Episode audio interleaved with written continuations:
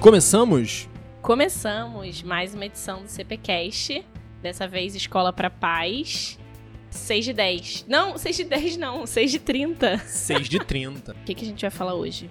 Hoje a gente vai continuar nossa série sobre virtudes. Né? Apesar do meu atraso, a gente vai conseguir gravar 6 de 30. E hoje a gente vai falar sobre a virtude da fortaleza. Muito bem, na última edição, para quem não viu, a gente falou sobre virtude da ordem. A gente falou sobre todos os aspectos lá da virtude da ordem e como fazer para ajudar as crianças, teu filho, a ser uma pessoa mais ordenada. E a gente mesmo, né, adulto, acho que ajuda a gente também. Sim, precisamos. E fortaleza, Luciano, tem a ver com ser forte fisicamente? É isso que a virtude da fortaleza quer dizer? Não, a virtude da fortaleza não quer dizer que você vai colocar o seu filho na musculação ou no levantamento de peso olímpico aos 4 anos de idade. Você até pode, né? Óbvio, adaptado para criança, mas não, não é isso. A virtude da fortaleza ela é uma das quatro principais virtudes na nossa vida, aquelas virtudes que a gente pode treinar, que a gente pode adquirir com o tempo ela é uma das quatro virtudes, vamos colocar assim, mães que a gente tem, centrais. Então, dela vão sair, dela vão derivar várias outras virtudes, várias outras capacidades que a gente tem na vida vão sair daí da virtude da fortaleza. E desenvolver a virtude da fortaleza quer dizer ser capaz de enfrentar as dificuldades, os obstáculos, os sofrimentos que aparecem na nossa vida. É. A virtude da fortaleza, ela talvez de todas seja que não é mais difícil de ensinar, mas a prática dela talvez seja difícil porque a gente tende a querer conforto, né, na nossa vida e para as crianças também não é não é diferente. E por que que eu acho que ela também é difícil para os tempos atuais. A gente tá num, te num tempo que as coisas são muito fáceis, né? A gente já falou quando a gente falou sobre tela disso, que as pessoas querem conforto, que as pessoas querem as coisas muito rapidamente. E isso vai muito contra a virtude da fortaleza. A virtude da fortaleza também requer paciência, requer é, tempo e o sabor não é muito gostoso. Então, antes da gente falar de fato como os pais podem fazer isso, eu queria que você falasse alguma coisa sobre o atual momento mesmo. Você acha que as pessoas não têm mais a virtude da fortaleza, que isso sumiu, que as pessoas estão sem isso? Um pouco. Quando a gente fala no, no ambiente escolar, né, dentro da pedagogia, a gente dá o nome de aprender a lidar com frustrações. Né? Isso não é um conceito novo, isso né, Aristóteles falava disso já, quando falava da, das virtudes. Então, mas a gente deu um outro nome. E hoje é um grande desafio, né? Como é que a gente ensina as crianças a lidarem com frustrações? Por que, que é um enorme desafio? Bom, primeiro porque a minha mãe me dava vários nãos porque ela simplesmente não conseguia me dizer sim. Ela tinha restrições, né, que naquela época eram comuns. Então, as distâncias eram maiores, a comunicação era menos eficiente, a informação fluía mais lentamente.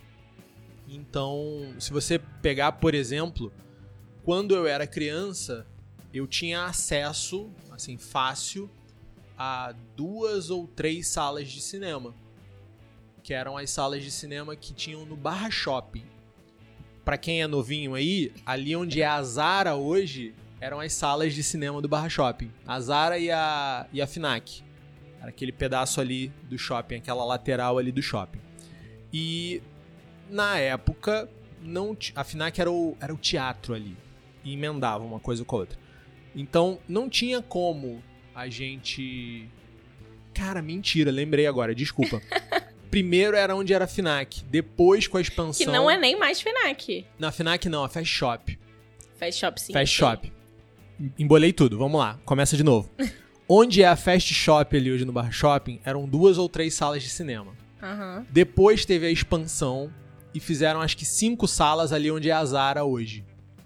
Uhum. Depois veio o New York.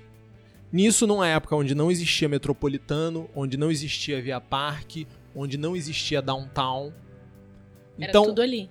é, se eu quisesse ver um filme, era o que tava passando naquelas três salas ali. Aham. Não tinha opção. Hoje, se você quer ver um filme, primeiro que você pode ver qualquer filme em casa, qualquer hora, qualquer momento. Segundo, se você quer ir ao cinema, você tem você tem cinema na freguesia, que naquela época não tinha, você tem cinema no tanque, que naquela época não tinha, você tem cinema agora ali no Anil, que na, naquela época não tinha. Então, é, é um exemplo bobinho, mas não dava pra escolher. Se eu quisesse ver um filme, era o que tinha naquelas três salas, e às vezes não tinha filme pra criança. Aham. Então você simplesmente não podia ir ao cinema. Hoje em dia isso é impensável. Então, a, a, a minha mãe e meu pai, eles me davam nãos por pura impossibilidade. Porque as distâncias eram diferentes, os meios eram diferentes. Hoje, é muito mais fácil você dizer sim para uma vontade de uma criança. Eu cresci num- numa freguesia que estava se intensificando esse processo de ter assalto, de ter violência. Quando eu vim morar aqui não tinha isso e começou a ter. Então, você tinha aquela coisa assim, vai poder sair de casa, não vai, com que idade? Hoje em dia, as crianças estão soltas dentro do condomínio. Ah, tem aquele saudosismo, né? Não pode mais brincar na rua, tal, não sei o quê, mas a maioria tá solta dentro do condomínio. Sim. Então, tem uma série de coisas hoje que são muito mais acessíveis às crianças, aos nossos filhos. E aí a gente acaba, se não prestar atenção, dando sim porque deu sim, só porque é fácil. Porque é possível.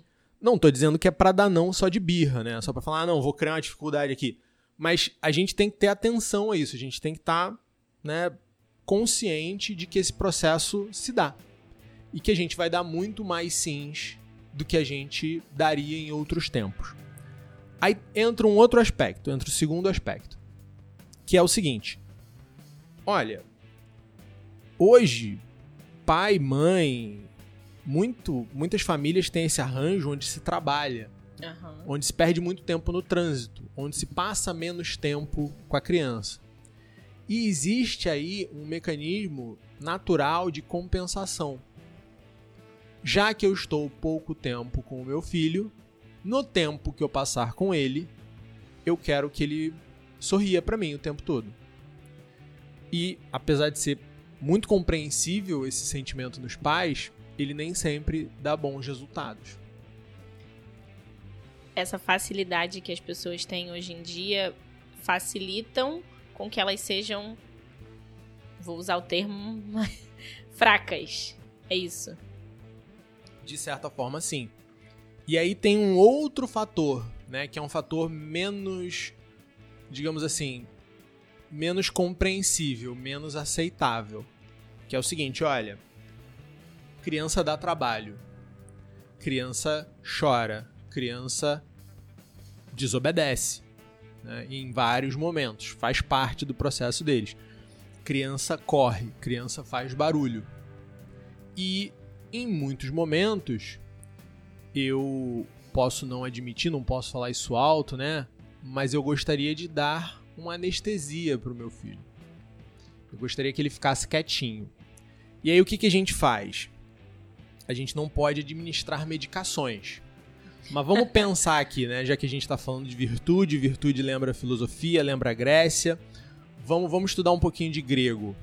A palavra estética, ela vem do grego. Ela vem de, de uma palavra grega que é estesia. Né? Então, tudo que é estético, tudo que estimula os nossos sentidos, Aham. vem desse conceito de estesia do grego. Ué, a gente usa essa palavra. Só que a gente usa com um prefixo de negação. É verdade. A gente usa a palavra anestesia quando a gente quer fazer alguém dormir. Verdade. Ou seja, anestesia não é um medicamento que você coloca lá na veia, na, na, na coluna de um paciente que vai ser operado apenas. É tudo aquilo que adormece os nossos sentidos. É tudo aquilo que deixa a gente num estado meio que de dormência, de calma, de sono, de passividade. Tudo que nos torna passivo é anestético. E a gente tem um anestético eletrônico no nosso bolso.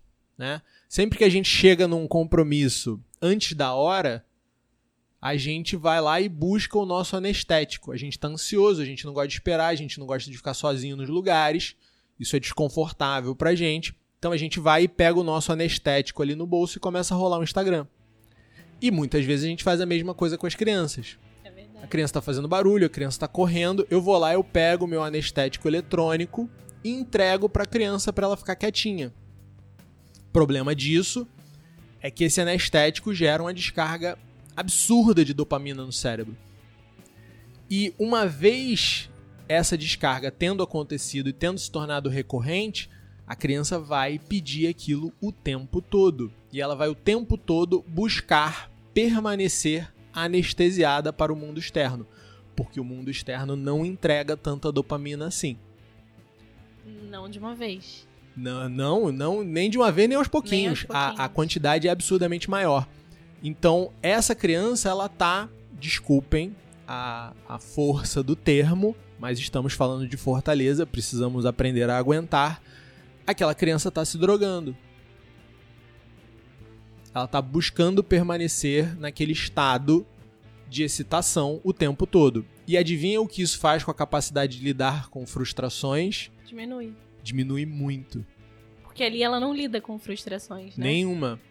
Ela se entedia, ela muda o vídeo. Ela se entedia, ela troca o jogo. Ela se entedia, ela muda o estímulo. Aham. E recebe uma nova descarga de dopamina. Ela vê uma nova novidade, Cajuzinho do verão. a nova modinha do verão, daqueles 5 minutos, aparece na frente dela. E ela traz isso pro mundo real, né? A gente tá falando de tela, dando exemplo de tela e vídeo e tal, mas isso a gente traz pro mundo real, né? A criança ela não consegue passar muito tempo fazendo uma determinada atividade. A gente também já falou sobre isso, sobre o tempo de brincar e como isso é importante que a criança brinque sozinha. Ela não consegue, né? Ela para de de ter essa vontade de realizar essas ações porque aquilo ali não é prazeroso pra ela. Não é tão prazeroso quanto a, a outra opção, né? Quando é uma opção. E aí a gente entra numa neura. Por quê? Porque o que se diz hoje no mundo aí fora, a insanidade que se fala no mundo aí fora é o seguinte: olha só, essas crianças estão inseridas no ambiente digital, elas jogam jogos online que são pensados para serem super interessantes e estimulantes, e elas sentam para assistir uma aula do século XIX. Amigo, sem um bonequinho pulando na tela, nenhum professor consegue fazer nada contra um jogo eletrônico. Nenhum pai consegue. E esse talvez seja o perigo do termo, não tô falando da prática, mas do termo gamificação em sala de aula, de- da forma que ele é, da forma que muitas vezes é usado. É, porque aí a gente entra no seguinte problema. Ah, então a aula, né, analfabetismo funcional no Brasil impera, então a pessoa vai virar pra mim e falar: "Ah, então Luciano, você tá dizendo que a aula tem que ser chata mesmo, é isso aí". Não, a aula não tem que ser chata mesmo, não tem que ser desagradável, não tem que ser uma punição. O ambiente da escola ele tem que ser prazeroso, ele tem que ser estimulante. O problema é o seguinte, não importa o que se faça, não dá pra competir com um jogo eletrônico. Não é à toa que tem tanto adolescente aí que passa 5, 6, 10 horas, 12 horas, vira a noite, fica 24 horas direto jogando. Por quê? Eu nunca consegui ficar 24 horas seguidas jogando bola. Eu nunca consegui ficar 24 horas seguidas assistindo TV, que já é uma coisa que é extremamente é, não cansativa e, e estimulante. Eu tô ali passivo assistindo, ótimo, mas não dá. Se assistir dois filmes seguidos, você já tá morrendo de tédio de novo. Nada compete com o jogo eletrônico. Nada compete com a vida alheia no Instagram. É muito difícil. Então, não é que a escola precise ser chata. É que a escola, se tentar acompanhar, é um exercício em futilidade. Não vai conseguir. A gente transforma a escola em outra coisa que não escola, né? É, A gente abre um fliperama aqui, vira um hot Exatamente. zone e aí tudo bem. E aí a criança vai querer ficar na escola. Eu ia falar sobre um tema complexo que cabe nisso, mas não tem a ver com o assunto, mas a gente vira uma startup, né? Quase isso. Vai ficar flipando metodologias a cada duas semanas. o ambiente de uma startup. É, a virtude da fortaleza, às vezes que eu vi ela sendo aplicada, que eu li sobre, vi pessoas falando, é, eles falam que é pra ser é, trabalhada desde muito cedo, porque depois nós adultos sabemos fica muito mais difícil de você incutir dificuldades quando você já está acostumado com prazer só. Quando as crianças são muito pequenininhas, é, dá pra gente incutir a- essa virtude. De que forma? Muito pequenininho. Uma criança lá, 3 anos. É possível? É possível, é possível. É, esperar é uma forma de, de desenvolver essa virtude. É, mas eu acho que isso tem muito a ver com escolha. Eu acho que o grande perigo é você querer dialogar com uma criança que não tem o seu aparelho da razão, não tem a sua razão desenvolvida, a sua faculdade da razão desenvolvida. Porque a criança ela não, ela não consegue prever consequências de médio e longo prazo para uma decisão que ela vai tomar e ela acaba não conseguindo assumir isso, ela, não acaba, ela acaba não conseguindo lidar com isso. Então, nada na vida daquela criança vai ser justo que tenha uma consequência. Sendo que foram tomadas escolhas ruins, porque foram tomadas escolhas pela criança. Então, é, é, e aí é um equilíbrio muito delicado do que você pode e de quando você pode começar a dar essas escolhas para as crianças. Por quê? Porque, e quais escolhas, né? É, exatamente. Uma vez que você ensinou para a criança que ela pode escolher, ela vai sempre buscar o que é mais prazeroso para ela. Isso é uma tendência que nós temos é, como adultos. Sim. A gente precisa de muita maturidade, a gente precisa de uma personalidade é, desenvolvida acima da média da nossa cultura para que a gente consiga adiar as gratificações. O brasileiro é um povo que ele gasta até o último centavo do seu salário. Ele faz questão de fazer isso. Ele é o cara que pegava auxílio de 600 reais em 2020 e comprava dois pares de tênis e ia fazer uma tatuagem né? Então a gente tem muita dificuldade de adiar prazer, adiar gratificação. Quando a gente co começa a ensinar para as nossas crianças, desde muito cedo, que elas podem escolher e que elas, obviamente, a gente sabe que elas vão escolher o mais prazeroso, fica muito difícil de trabalhar a fortaleza depois. Então, quando a gente. A gente falou de ordem na semana passada, né?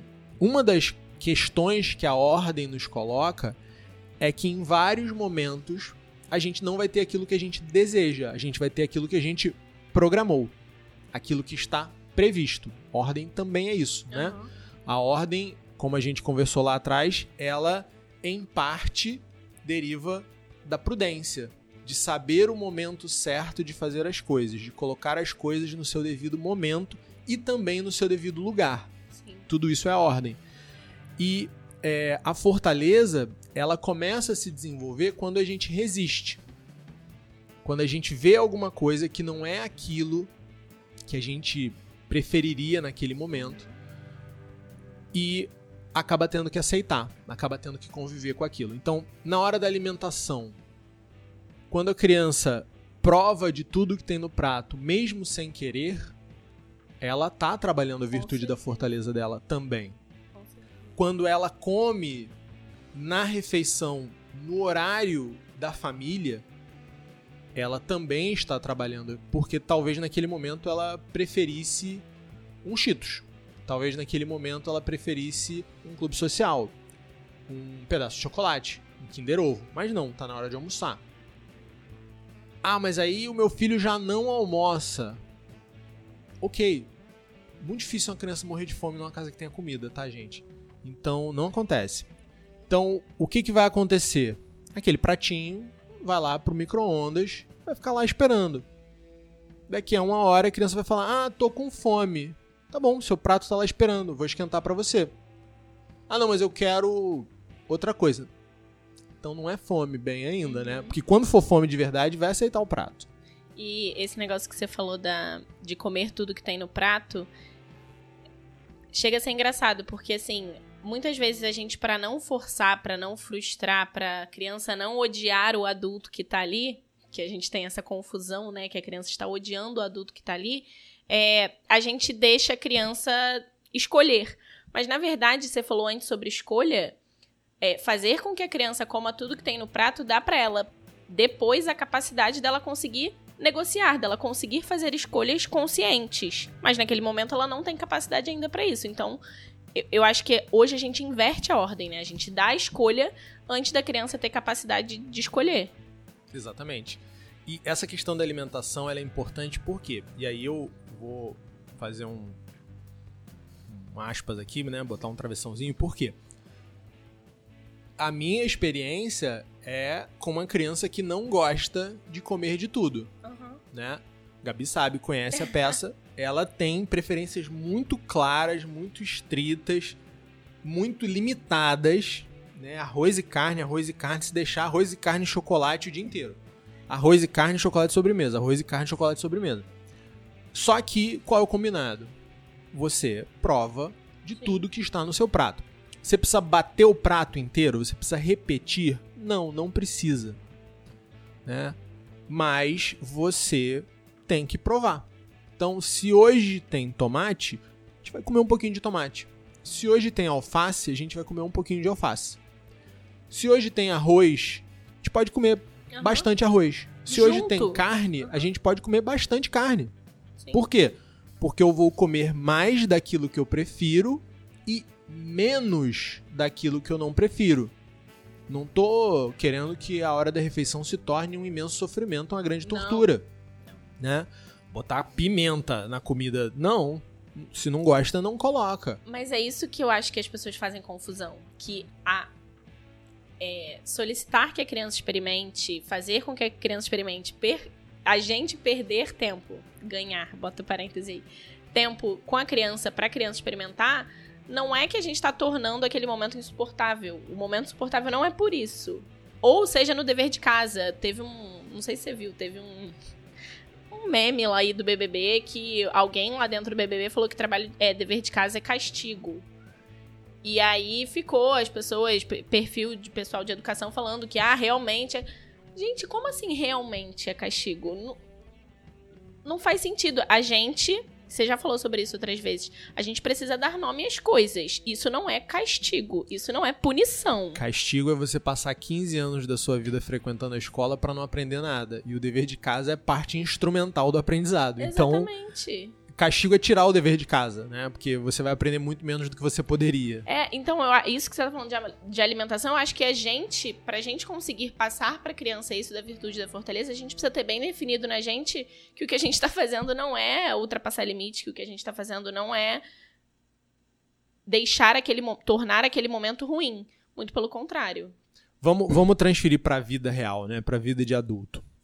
Imagina que você saiu para almoçar com um cliente ou se você não tem cliente, você saiu para almoçar com o seu chefe. Uhum. Foi num restaurante legal. E aí, quando chega a comida, você começa a empurrar os verdinhos pro canto do prato. Não te preocupa um comportamento desse? Não te preocupa conviver com uma pessoa que vai estar tá o tempo todo pedindo pro mundo dar licença porque ela tem preferências muito bem definidinhas, bem colocadinhas. Né? O, o Jordan Peterson fala isso muito bem. Um dos principais trabalhos de um pai e de uma mãe é, é, formar um sujeito capaz de conviver em sociedade, onde, onde o, as necessidades ou os desejos daquela, daquela pessoa, daquele sujeito, não sejam barreiras para o relacionamento dele com outras pessoas. E Obviamente, a gente sabe que nossos, nossas preferências né, não vão estar tá de acordo o tempo todo com as preferências das pessoas que estão em volta. Até porque seria bem chato, né? Então, se eu não consigo conceder em algum momento e a outra pessoa não consegue conceder em outro momento, fazer essas concessões, o nosso relacionamento vai ser muito difícil, vai ser muito complicado. E aí a gente cria adultos que vão sofrer, adultos que vão estar é, tá prisioneiros de, de coisas bobas, né? É, de, sei lá, de não, não conseguir lidar com pequenas pequenas dificuldades do dia a dia que deveriam ser normais, deveriam ser banais pra gente. Hoje em dia, é, ligando isso com a virtude da fortaleza, as pessoas elas têm uma necessidade de serem o centro da atenção, né? E aí a gente na internet a gente chama isso de vitimismo, né? As pessoas têm que ser vítimas da situação para elas terem atenção. E aí, muitas vezes, numa situação que não é nada demais, que nada aconteceu fora da vida normal acontecendo, as pessoas tendem a colocar essas situações como se fossem a última coisa, a coisa mais importante, e cada vez que a gente faz isso, cada vez que a gente rebaixa um assunto e uma coisa que é muito simples de resolver, que é muito fácil de resolver, que Tá, a bateria do teu carro acabou, beleza. O, a ponta do teu lápis quebrou, a bateria, a tela do teu celular quebrou. São coisas muito ruins, mas são coisas cotidianas. A vida está acontecendo. Cada vez que a gente rebaixa cada uma dessas ações para como se fosse o final, o fim do mundo, cada vez mais a gente diminui a nossa capacidade de enfrentar, enfrentar situações verdadeiramente difíceis. A gente não sabe o que é difícil, né? Hoje em dia. Não, não sabe. É... E, e, isso aí eu falo de experiência, tá? Porque eu era esse cara. Eu, eu... eu, eu ainda sou, eu estou falando porque eu ainda sou essa pessoa. Eu tenho trabalhado para isso, mas eu ainda sou essa pessoa. Eu, eu cresci extremamente mimado. Uhum. E engraçado que eu não enxergava. Uhum. As pessoas diziam: ah, você é muito mimado, você deve ser muito mimado porque você é filho único, né? E falei, não, normal. Né? Eu, eu só achava que eu tinha mais direitos do que eu realmente tinha, mas não percebia isso naquele momento. E é uma vida, é uma vida que incomoda muitos outros, né? É uma vida porque você não pode ser contrariado. Uhum. Você não pode, é, sei lá, você está praticando um esporte, você erra e aí você dá chilique, você dá piti, você grita, você, sabe, põe a culpa num... Você revida e aí eu, eu passei por um processo muito interessante que eu comecei a buscar esportes individuais. Porque na minha cabeça o problema era a equipe. Porque a equipe não me aceitava, porque a equipe tinha alguma coisa contra mim e coisa e tal. E comecei a buscar esportes individuais. E nesses esportes individuais eu demorei um tempo, mas eu comecei a enxergar o seguinte: o meu comportamento me prejudica a forma como eu lido com as dificuldades me prejudica.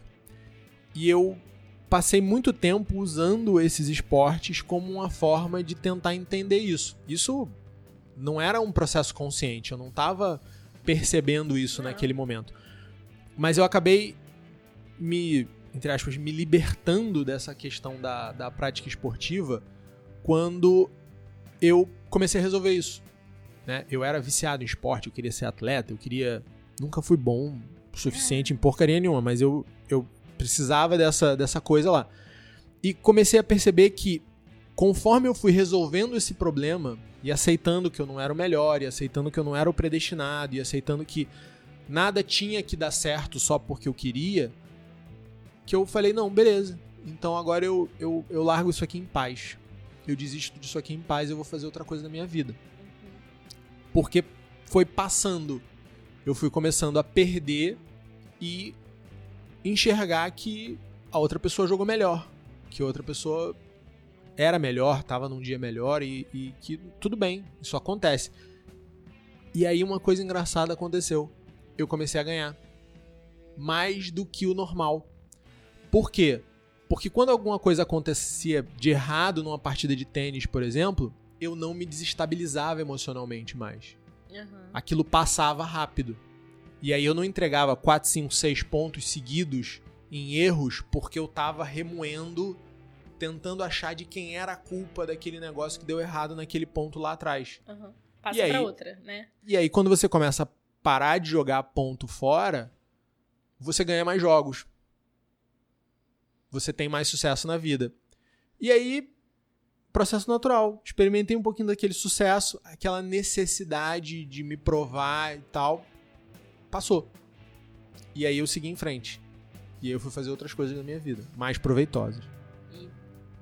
É, talvez tenha enxergado também que essas coisas são a longo prazo, né? Quando a gente fala de virtude, eu acho importante a gente a gente vai continuar a série, mas é importante a gente falar sobre isso virtude é para a vida toda, é, é desenvolvimento para a vida toda. Não significa que a gente vá começar a explicar para uma criança, trabalhar com uma criança virtude da ordem, virtude da fortaleza, que aquilo ali vai estar tá incutido nela para sempre e tá tudo bem. Até porque os desafios da vida eles mudam, né? A cada fase da vida a gente tem um novo, uma nova, um novo desafio daquela virtude para desenvolver na gente. É, e vamos lá, né? Dependendo da faixa etária, nem explica, por favor. Você não vai explicar pra uma não, criança. Você só, é, tá. você só exercita isso. com ela e tá bom. Não, não precisa explicar. Isso, ela não isso. vai entender. Né? É, é aquele negócio.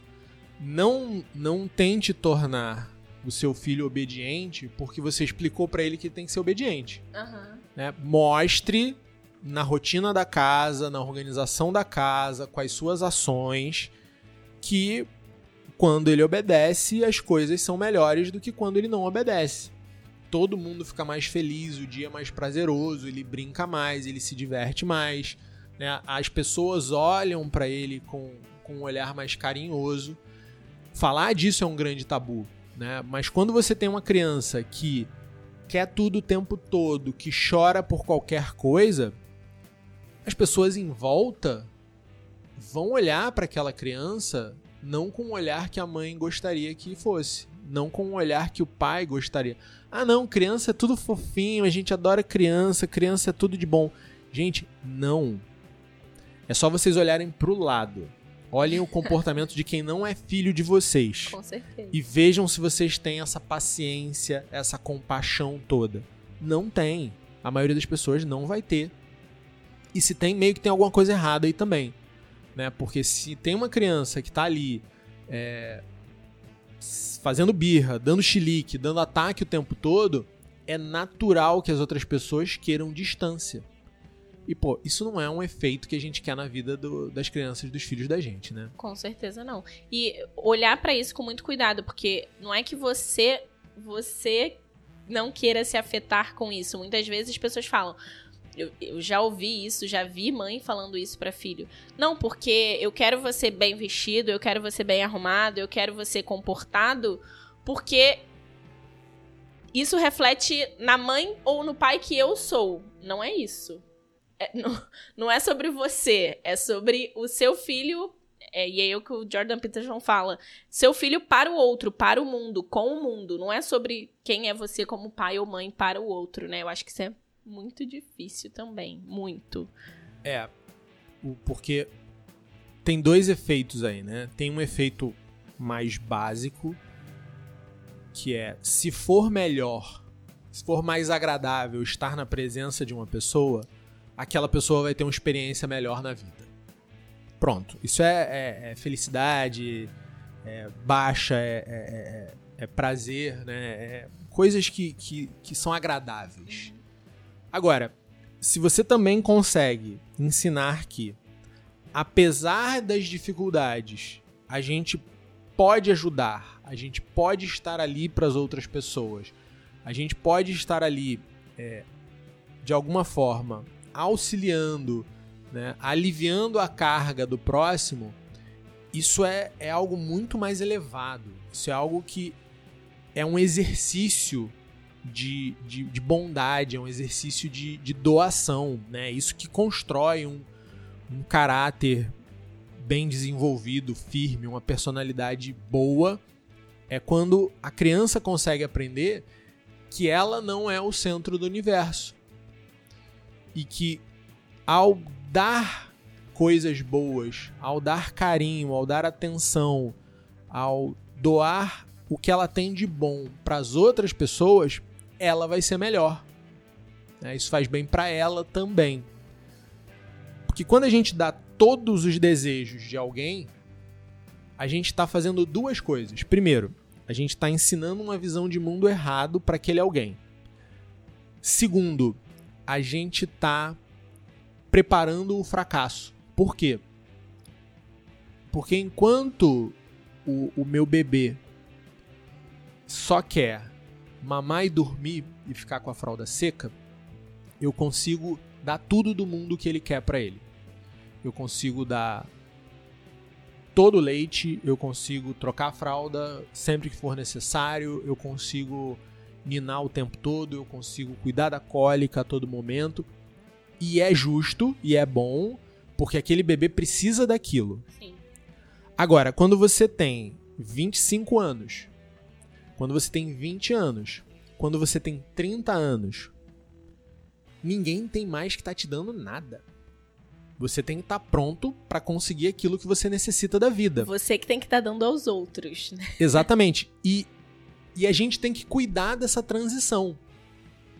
Essa transição ela é um processo contínuo. Ela não acontece. A gente percebe certos marcos, né, ao longo do processo, mas ela é, de certa forma, um processo contínuo. A gente está o tempo todo observando aquela criança e vendo do que, que ela é capaz agora. Qual suporte eu posso retirar nesse momento? E por exemplo, a gente tira o suporte da mastigação, né? Tem uma hora que a gente vai pedir para a criança mastigar a própria comida. Uhum. A gente tira o suporte da fralda. Vai ter um momento que a gente vai pedir para a criança segura até chegar no banheiro. A gente tira o suporte da de uma preparação mais refinada do alimento, né? A gente começa a entregar pedaços maiores, a gente começa a exigir mais da mastigação.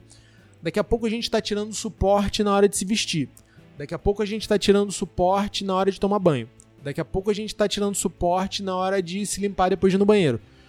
E a gente tem que ir tirando, tirando, tirando, tirando, tirando esses suportes até que você chega ali, tá aquele bitelo de 1,80m, né? 72 quilos ali, grandão, bonitão, e você fala: vai garoto, vai pra vida, voa. Agora, se eu não retirei esses suportes, ou se eu atrasei. E olha, gente, eu tô falando aqui de suportes físicos, né? Que são muito bem visualizáveis. Agora, tem os suportes emocionais. Então, por favor, ninguém de 15 anos com uma fralda, a não ser por necessidades especiais. É, mas os suportes emocionais são justamente esses. Como é que eu lido com tédio? Como é que eu lido com frustração? Como é que eu lido quando eu não sou o centro das atenções no ambiente? Todos esses suportes emocionais, eles também vão precisar ser removidos. Por quê? Porque por mais lindo que seja a sua criança, em algum momento ela não vai ser o centro das atenções no ambiente mais. Uhum. Bebê sempre é, né? Mas em algum momento deixa de ser. E a criança tem que estar preparada para isso. Ela tem que ter um, um aparelho ali que que resolva isso para ela. Ela não pode ficar é, é, gritando, chamando o tempo todo, interrompendo conversa de adulto o tempo todo, fazendo bagunça, jogando comida pro alto. E, e as crianças fazem o que elas percebem que é eficiente. Então tem criança que fica cutucando o nariz, tem criança que fica botando a mão dentro do short. Uhum tem criança que fica empurrando o amiguinho, tem criança que arrota, tem criança que faz de tudo. Por quê? Porque em algum momento ela fez aquilo e alguém chamou a atenção dela, em algum momento ela fez aquilo e alguém riu, e aquela criança está se tornando uma criança débil, frágil, chata, chata, né, que vai incomodar os outros, que vai atrair olhares de desprezo, porque ela não não desenvolveu essa capacidade de aguentar não ser o centro das atenções, de aguentar o tédio, de aguentar é, o desconforto físico, né? Você falou esse negócio aí do adolescente, né? Do, ah, 20 anos, 18 anos, já tá um grandão lá, vai viver a vida. É, se, essa, se esses marcos aí que você falou, eles não estão muito bem definidos, é muito complicado. É muito complicado. O pai lá deixar a criança viver, né? Deixar ganhar o mundo seja da maneira que, que, ele, que a família decidir. É, na, a gente está falando sobre a virtude da fortaleza e muito a gente fala, hoje em dia a gente dá como sinalização de virtude, né? É, você dizer que você tem aquilo, que você é o bonzão naquilo lá. É, um cuidado que eu acho que as pessoas também precisam ter, não só na virtude da fortaleza, mas eu acho que nela é aonde mais aparece. Você falou que no tênis você começou a ganhar, você começou é saber a medida, o limite, a linha onde aquela criança tá demais naquilo ali. Eu não sei se deu para entender. É no sentido de que, beleza, filho, você precisa ser forte nisso, você precisa tomar cuidado, você pre... até que ponto a gente ou como a gente sinaliza para criança que ela está passando do limite, porque a gente tem aquela criança também, né, que vira para mim, ah, porque eu sou melhor do que você. Ah, porque não, porque eu você não come isso, ah, porque eu como, porque eu sou o bonzão. Então, assim, qual é o limite disso também? Porque às vezes a gente está preocupado em desenvolver virtude e a gente não sabe ou faz da maneira errada e aquela criança vira uma chata em outro sentido. É, isso, isso acontece e, eu acho que é uma confusão do, da família quando tenta falar com uma criança como se a criança fosse um adulto. Boa. E isso é, é complicado, gente, porque a gente não pode infantilizar demais, a gente não pode imbecilizar as crianças. Mas também a gente não pode tratá-las como mini adultos. Então, falar para uma criança com seriedade que ela não pode fazer alguma coisa, como você falaria para qualquer outra pessoa, Aham. acontece. Você vai fazer isso. Agora, quando a gente tenta dar muitos porquês, quando a gente tenta principalmente esticar muito essa coisa no tempo, né? Super simplificando pra caramba, tá? A memória da criança é mais curta pra essas coisas. Aham. Então, se você fala pra um adulto, cara, você precisa fazer uma dieta, você tem que ficar três meses é, reduzindo pão, biscoito, açúcar e mais não sei o que, refrigerante, e o adulto esquece, ele tem um problema. né? Porque foi lá no nutricionista, foi no médico, o médico falou uma parada pra ele, o adulto consegue guardar isso, né? Às vezes ele é mais safadinho e tal, né? Mais cara dura, não vai fazer. Ih, esqueci. Não, não esqueceu não, tá? Não levou a sério, Eu ia ok. dizer que o problema é falta de vergonha na cara. Falta de vergonha na cara. Safadeza. Agora, a criança, se você chegar pra criança e falar, olha só, pelos próximos três meses, esquece, não vai. Não. Então, são, são diferenças né, de, de potencialidade que um adulto tem pra uma criança. Ok, a gente não vai confundir isso. Mas a gente tem que falar com a criança, né? Olha só, não pode, tá errado, faz desse jeito, faz daquele jeito. E aí, criou-se uma... Tem uma frase, né, que os meninos até escutam mais que as meninas, que é... Os meninos escutam, menino não chora. Para com isso. Homem não chora. Né? É, mas as meninas também escutam. Aham. Não é pra chorar por besteira, não. Também não é pra chorar, que não sei Vou o quê. te dar motivo pra chorar de verdade. Vou te dar motivo pra chorar de verdade, né? E aí a gente vem, o que, que é um motivo pra chorar de verdade, Gabi? Pra uma criança, Pode ser. cara, ralar o joelho é um motivo pra chorar Falar de de verdade. jo- vai, vai chorar, Vai. né? É, quebrou o brinquedo preferido, Ô, escândalo. vai chorar, Não quer emprestar o brinquedo, você tá pedindo pra emprestar. Escândalo. né? Essas coisas acontecem. Aham. Morreu o cachorrinho da família. Vai chorar pra caramba, vai chorar Aham. muito. Sim? A gente adora os cachorrinhos da gente, né? Os Sim. bichinhos são muito fofinhos. A gente gosta deles e tal. Vai chorar. Quando meu cachorro morrer, eu, eu não sou muito de chorar, mas eu vou sofrer. Eu chorei. Né? Chorei. Então, mas a resposta é essa. O choro, ele é justificado quando ele está atrelado ao sofrimento. Sim. Eu fiquei triste, eu chorei, né? Agora, o que que é o sofrimento? O sofrimento é não ter o Kinder Ovo? O sofrimento é não poder, é acabou a bateria do celular? Se o sofrimento for isso, a gente tem um problema, Aham. né? Então, eu acho que tá muito nessa fronteira da gente entender e aí ludicamente a gente coloca. Isso é motivo para choro? Aham. Isso é motivo para sofrimento real? Porque se a criança tá sofrendo e tal, beleza. É, a, a gente vai confortar. A gente vai abrir um espaço ali pra diminuir aquele sofrimento. Com certeza. Que é o que a gente deveria fazer por todo mundo. Se tem uma pessoa sofrendo, você deveria chegar lá e perguntar: olha só, como é que eu diminuo o seu sofrimento? Ou se perguntar, né?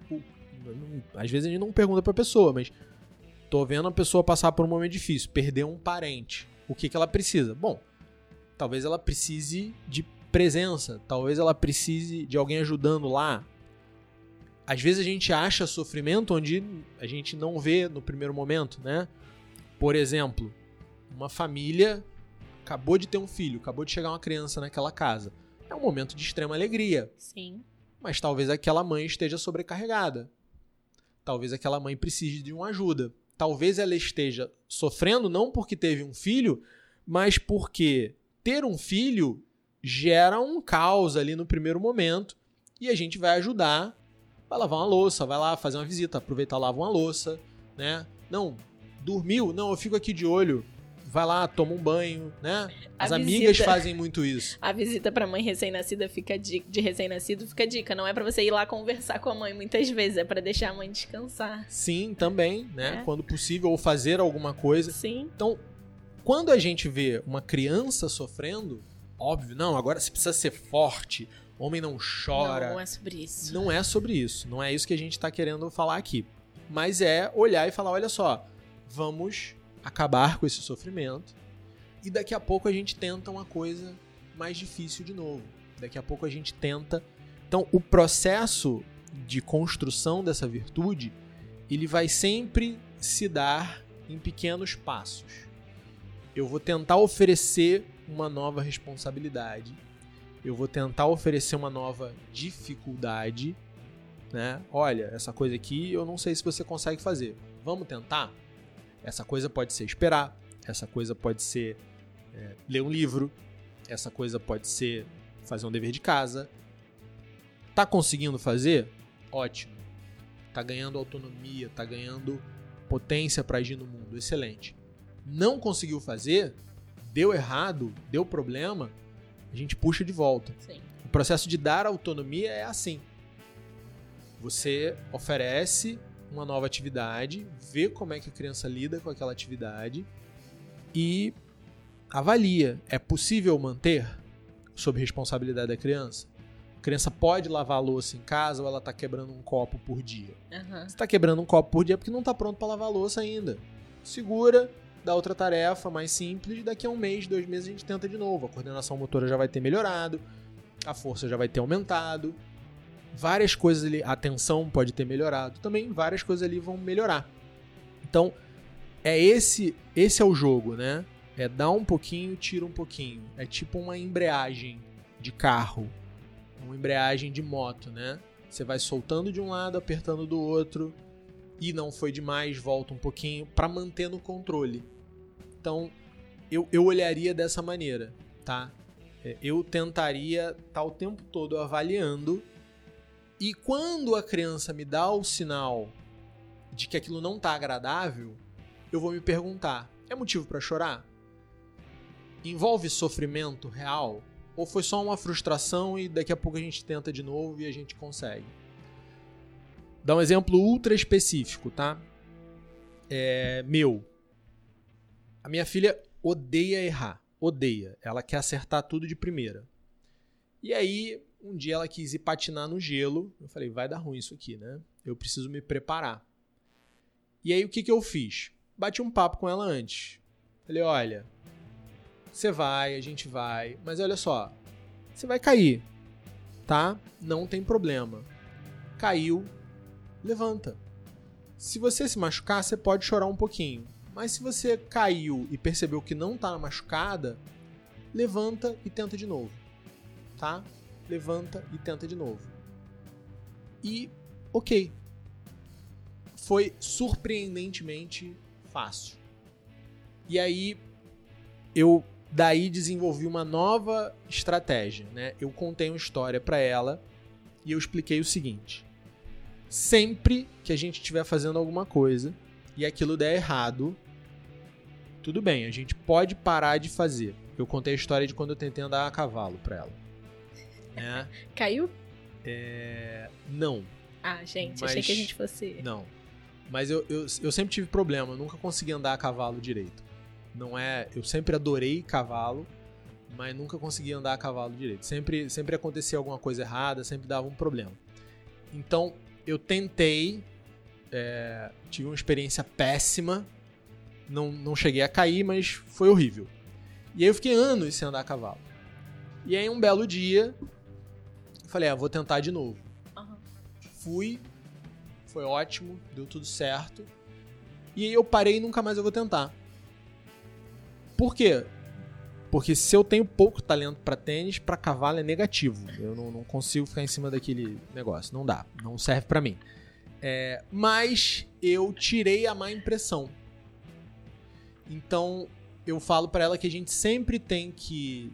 A gente pode largar as coisas na vida né? Ah, tá andando de patins, caiu, machucou, não quer mais andar? Tudo bem. Mas antes de parar, termina com uma experiência positiva. Fica em pé de novo, anda mais 10 metros, para sem cair, tira o patins e vende. Vende. Não tem problema, né? E, e desde então, cara, isso dá super certo.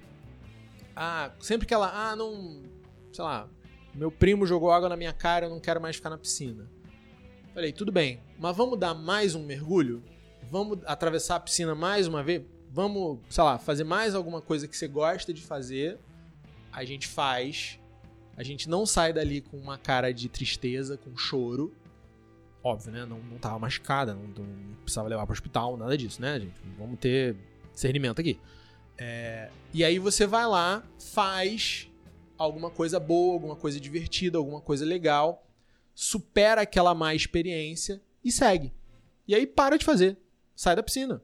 Para de andar a cavalo. Abandona aquele negócio ali. Não tem problema. Tá? Mas por quê? Porque aquela, aquele desconforto, aquele, aquele choro ali, aquilo, não era de sofrimento real. Não tinha quebrado um braço, não tinha é, é, se, se ferido emocionalmente com algo que. Ah, né? não, não, não, era um trauma. Uhum. É simplesmente para não ficar o trauma. E para você perceber o seguinte: olha só, eu tive uma experiência desagradável, mas eu consegui reverter.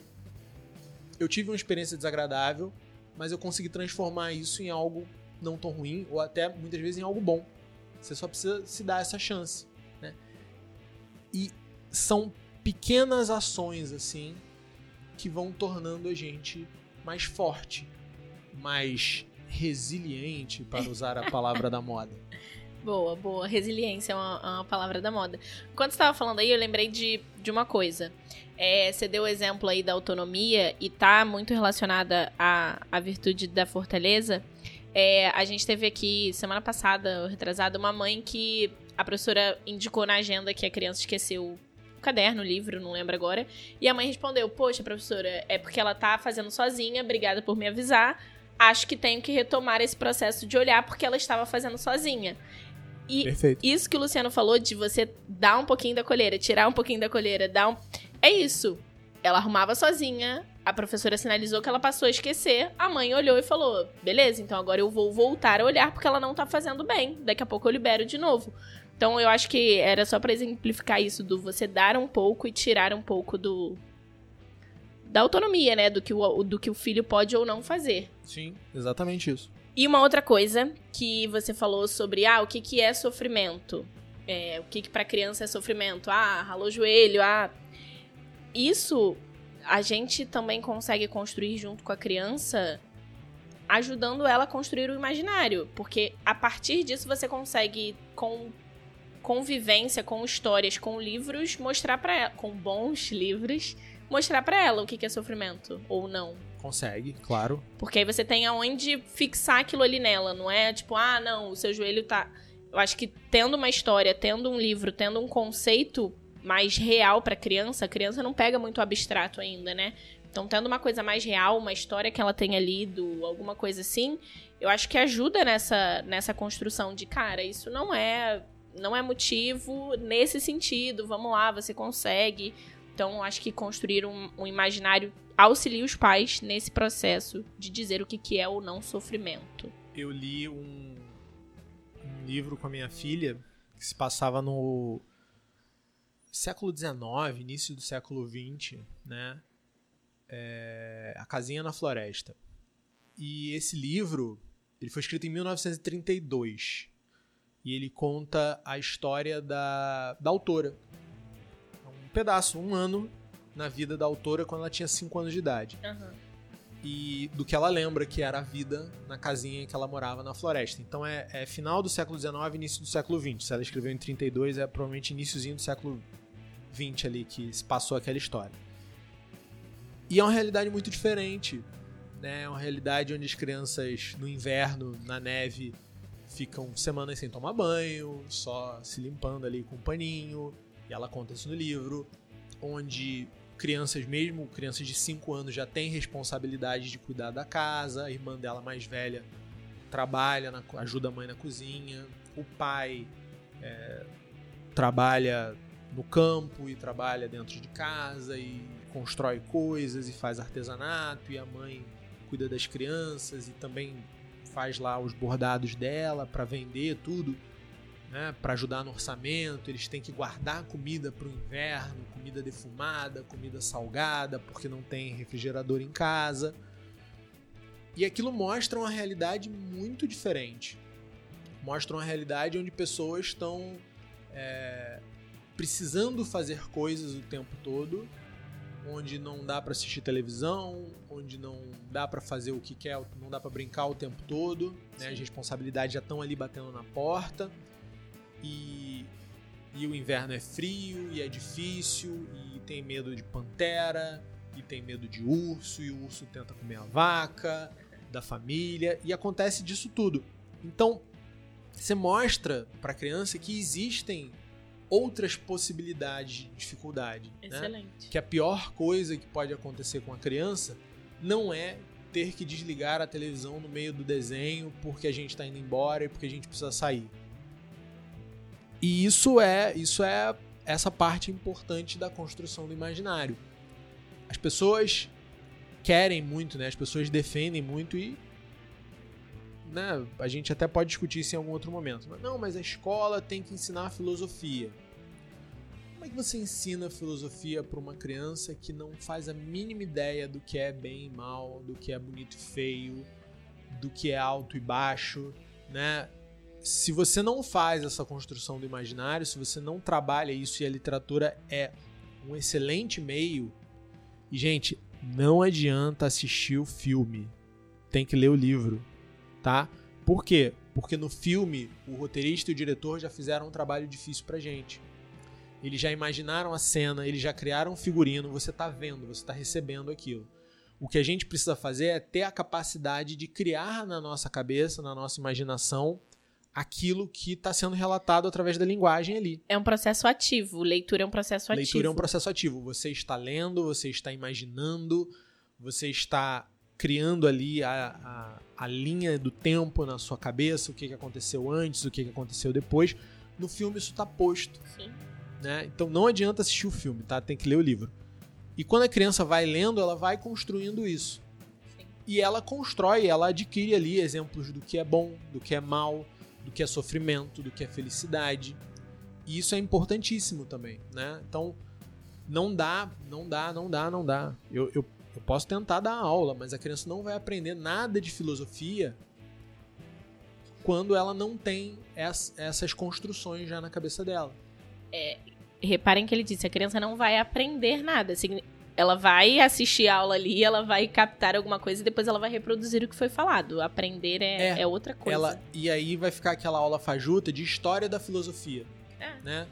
Primeiro veio fulano de tal lá na Grécia Antiga, e depois Heráclito, e Parmênides, e Pitágoras, e um Platão, é discípulo do e outro, blá, blá. e não sei o quê. E depois vieram os filósofos medievais, veio Santo Agostinho, veio não sei o quê, não sei o que lá, São Tomás de Aquino. E depois vieram.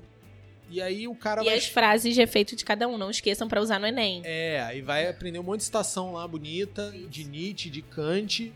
Isso. Mas não, não, não dá. Não dá para ler esses caras se você não tem essa construção feita na sua cabeça. Se você tem essas imagens bem formadas. Você não consegue entender nada do que você está lendo. E aí você não lê o filósofo.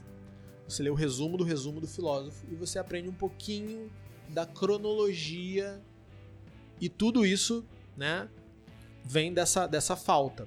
E essa questão da literatura, como a Gabi colocou, também é essencial na construção das outras virtudes. Porque você vê exemplos ativos, você vê pessoas manifestando aquelas virtudes, não só a virtude da fortaleza, não só encarando as dificuldades e sofrimentos da vida, mas você vê, por exemplo, nesse livro que eu citei, né, A Casinha na Floresta, na Grande Floresta, você vê o seguinte: que existe um tempo para tudo. Né? E o tempo para tudo te dá a noção de prudência. Sim. Que as quantidades das coisas elas são limitadas. Então tem um momento onde você pode aproveitar a fartura e outro momento não. Então, usar com sabedoria as quantidades te dá a ideia da virtude da temperança. Você tem dentro de livros como esse a divisão das tarefas na casa, de acordo com as capacidades. Né? As crianças têm as tarefas delas, os adultos têm as tarefas, e essa divisão boa, essa divisão adequada das responsabilidades, te dá uma imagem muito boa da virtude da justiça. Então, tudo isso vai podendo ser trabalhado na, na literatura. Então, essencial para quem quer desenvolver virtudes é ler boas histórias. Boas histórias. É, eu ia, eu ia dar esse adendo, boas histórias. E eu acho que é aí, só pra gente encerrar, eu vou te perguntar um negócio, mas é, eu acho que é aí que a gente muitas vezes atualmente peca. Porque a gente usa histórias, mas a gente usa recortes de histórias para determinadas situações. Então, ah, três porquinhos. Ah, três porquinhos vão lá. A gente não usa o, o contexto todo da história para passar para criança. Não, a gente usa. Eram três porcos, eram três casas. E... Não é isso. A história dos três porquinhos não é sobre três porcos e três casas. É a história de um porquinho responsável, trabalhador. É isso. Que salva toda a família dele de ser comida por um lobo. E que, que ele é, é mau. Exatamente. O lobo é mau, gente. Não dá para ficar tem, tem historinha que eles ficam fazendo uma festa depois com o lobo no final. Não, não. O lobo é mal, o mal precisa ser repelido, o mal precisa ser evitado, o mal precisa ser mandado embora, o mal precisa ser destruído. A gente não pode passar é, essa imagem pra criança, porque, ah, o lobo é um animal tão fofinho, tá em extinção. Não é disso que a gente tá falando. A gente tá falando de uma visão simbólica ali. Excelente. O lobo representa o mal e o mal precisa ser destruído. O mal precisa ser destruído. Então, o lobo tem que morrer no final da história. Não, não personaliza o lobo. Não, não existe isso. A história não é sobre isso. A história perde o seu valor quando a gente Poxa, faz isso. Poxa, Luciano, mas aí a criança vai ficar com medo de dormir à noite. Não tem porquê. A gente ressignifica o lobo. O lobo... Não, não. O lobo morreu, gente. O lobo morreu. Ele não é mais ameaça. A É gente isso. extermina o mal. E aí eu não preciso ter medo, porque o lobo já foi. Morreu. É isso. É, bom, Pra finalizar essa parte da virtude da, da fortaleza, você deu o exemplo já de como usar, mas eu queria que você desse. É, falasse para os pais exemplos reais de como isso pode ser trabalhado. Esporte, coloca no esporte com tal idade, permanece ali. Você já deu o exemplo da Maia uma vez, é, colocando ela no esporte, falando para ela que ela só podia desistir depois de determinado, determinado tempo. Uma vez você deu o exemplo de um livro também que sobre coisas difíceis. Garra, da Angela Duckworth. É, eu não sei se fala exatamente sobre isso, mas daí pra gente, pros pais, pra gente Eu vou- finalizar eu vou exemplos. Passar o link pra gente colocar lá na descrição depois. Vocês, é um livro que é legal comprar, é legal ler. É, e, é, e é essa ideia, né? Uma ferramenta é a que tá no livro, que é a da coisa difícil, né? A, a Angela fala que na casa dela existe essa regra e que todo mundo deve ter uma coisa difícil pra fazer. E como é que ela define coisa difícil? Tem três pontos pra definir o que ela chama de the hard thing, né? A coisa difícil. Esses três pontos são: primeiro, precisa ser difícil, né? Não pode ser algo que você já saiba fazer, que você tenha é, meio já pra fazer aquilo muito bem feito. Tem que ser uma coisa que vai ser complicado, não, não vai ser fácil. Exige dedicação, exige esforço. É, a segunda coisa é a seguinte: você tem que ter uma demonstração em algum momento. Você tem que ter um marco ali, né? Então, pode ser um recital de violão, pode ser uma apresentação de dança, pode ser uma peça de teatro, pode ser. ano passado a minha coisa difícil foi completar um triatlon. Então, completei um triatlon. Essa era a minha coisa difícil no ano passado. E essa essa demonstração né, de, de aprendizado, de, de proficiência, ela tem que ter um horizonte de tempo pré-determinado. Então, você pode usar um ano. Ó, minha coisa difícil desse ano vai ser, eu fiz um triatlon lá em dezembro do ano passado. Então, eu comecei o ano com esse objetivo. né, Era o objetivo 2020, mas não teve triatlon em 2020. desculpa, não deu. É, eu falei, não, vou botar pra 2021. E 2021 também quase não teve. Eu fui arrumar um em Juiz de Fora em dezembro. E aí fui lá fazer. Mas eu sabia que eu precisava treinar. Sim. E o mais importante, você não pode desistir da sua coisa difícil antes de chegar a essa demonstração. Mesmo que você fale, putz, não era o que eu imaginava, não gostei. Azar o seu, você assumiu um compromisso, você vai até o fim agora. Excelente.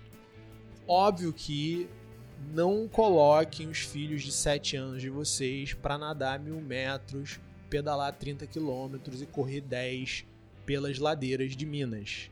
Não tem que ser desse tamanho. Esse é o tamanho para mim. Esse é o tamanho que eu dou conta. Então tem que ser difícil para mim, tem que ser um negócio maior do que é para uma criança, né? É, é clareza na hora de, de definir. Coloca no judô, é. coloca no karatê, né? Eu adoro jiu-jitsu, não vou recomendar jiu-jitsu porque eu não tenho clareza na progressão de graus e de faixas do jiu-jitsu. Então, mas se você tem, você consegue aí interpolar, pode colocar no jiu-jitsu. Jiu-jitsu é maravilhoso. Mas no judô, você tem um exame de faixa, normalmente no karatê, a cada seis meses, né? Você tem lá um período mínimo para ficar em cada faixa, né? E esse período mínimo é o teu horizonte. Então você vai pegar lá a sua ponta cinza, a sua faixa cinza no judô, você vai lá pegar a sua faixa amarela no karatê depois de seis meses. E você comunica isso para a criança. Olha, você quer fazer luta? Beleza. A gente vai fazer karatê, tá? E tem o exame de faixa seis meses depois que você começa. Se a criança pedir para desistir no meio, você fala: não, não, agora a gente tem que ir até o exame de faixa. Até conseguir a faixa no exame de faixa. E aí vai, e aí segue. E aí termina. E aí conseguiu a faixa, agora eu quero parar realmente. Pode parar. Tira do karatê. Mas aquilo que foi começado foi terminado. Quer aprender violão? Ótimo, maravilhoso. A gente paga mensalidade, a gente paga matrícula, a gente compra o violão. Mas vê lá na escolinha de música. A escolinha de música sempre tem um recital. Ou no meio, ou no final do ano, ou nos dois. Beleza, vai tocar no recital? Vai tocar no recital. E aí vai até lá, ah, não, não gostei, meu dedo tá doendo. Não, não. Dedo dói. Quem já aprendeu a tocar violão sabe, o dedo de todo mundo dói. Todo mundo que sabe tocar violão passou por isso. O dedo doeu em algum momento quando estava começando. E se parar e ficar alguns meses sem tocar, quando voltar vai doer de novo, né? É o preço de tocar violão, gente. Vai fazer calo, tá? Aviso logo.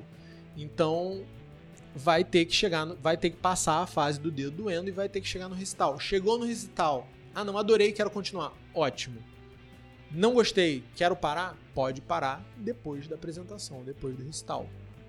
Então, e, é, a Angela ensina isso, né? Explica melhor do que eu, obviamente, no livro dela. E eu acho que é uma, uma ferramenta muito legal para a gente começar a ensinar a, essa questão da responsabilidade, do, do, suportar algo que eu achei que ia ser agradável e não está sendo. E a resposta para aquela pergunta que a gente fez lá atrás, né?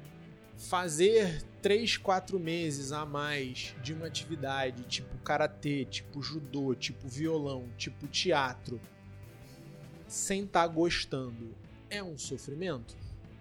Não é um sofrimento, né, gente? Sofrimento não. é outra coisa. Então, vamos, vamos tocar esse barco, vamos continuar, não vamos, não vamos reclamar à toa, não. Sem mimimi, por favor, né? E termina. Ah, não, mas eu, eu vou obrigar agora a fazer pelo resto da vida? Não, não vai muda a atividade, faz outra coisa. É, faz parte, a experimentação faz parte, mas. É, é importante até que mude. Uhum. É importante até que faça vários esportes ao longo da vida. É importante até que faça várias atividades artísticas ao longo da vida. É, que se desenvolva intelectualmente de formas diferentes ao longo da vida. Então a gente não, não quer achar uma atividade agora para casar e, e virar atleta olímpico de alguma coisa, não mas tem que ter um período mínimo também de comprometimento ali envolvido. Essa, essa é uma. Acho que é uma baita dica. Vou deixar isso aqui como, como dica para vocês e vamos colocar lá o link na, na descrição. Muito obrigada. Obrigada a você, Gabi. A gente volta na semana que vem com mais um episódio. Fiquem com Deus. Tchau. Um abraço, gente. Fiquem com Deus.